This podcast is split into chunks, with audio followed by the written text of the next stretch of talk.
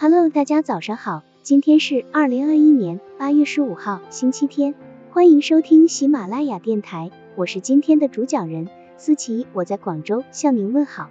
今天我们为大家分享的内容是第六章幽默规则，有规矩方能成幽默之方圆。启迪规则，人以笑话为笑，我以笑话醒人。幽默是具有智慧、教育和道德上优越的表现。幽默感是人比较高尚的气质，是文明的体现。一个社会不能没有幽默。登格斯说，幽默既然是一种智慧的结晶，就应该具备启迪的意义。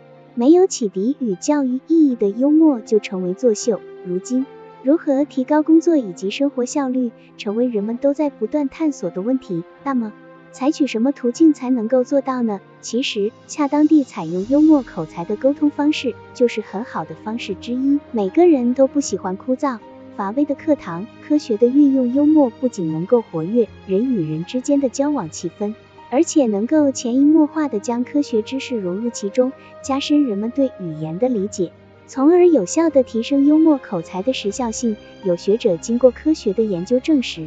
幽默感是成功人士应该具备的品格之一，装鞋适当是幽默的基本特点之一。这里所谓的装即意味着坚持科学的思想，教授给人们的内容要遵循科学性、系统性的原则。鞋则指的是采用诙谐、趣味化的表达方式，指人们交流的生动性与积极性。当然，所谓的装鞋适当，二者并非是矛盾的、冲突的，而是辩证统一的。采用谐的说话方式，最终是要实现庄的交流目的。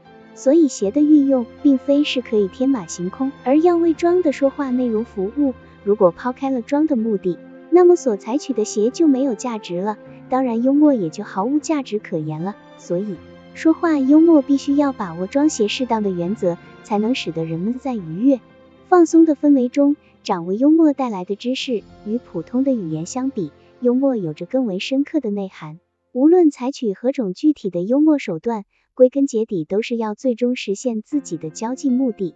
幽默的谈笑可以打破沉寂、尴尬的场面，可以调节纷争，可以让自己在工作中表现更出色，可以赢得爱情的甜蜜、人生的精彩。因此，幽默一定要把启迪作为根本，使人们能够接收到崇高的道德品质，学会分辨出是非曲直。在实际的幽默沟通中，也会有极个别的人不能很好的把握这一原则。例如，有的人由于相信刻板印象，往往会对一些感觉不是很好的人进行冷嘲热讽，这样的幽默就失去了它原有的意义。比如，有的同学会对成绩不佳的同学产生反感的情绪，当考试快要来临的时候，就会冷嘲热讽的对这些学生说：“争取给你们家长带个鸭蛋回家过年吧。”其他同学会哄堂大笑，而受到嘲讽的学生往往会对这种方式产生抵触，逆反的心理愈发不喜欢学习了，不利于进一步的教育。分寸中可进可退的中庸哲学，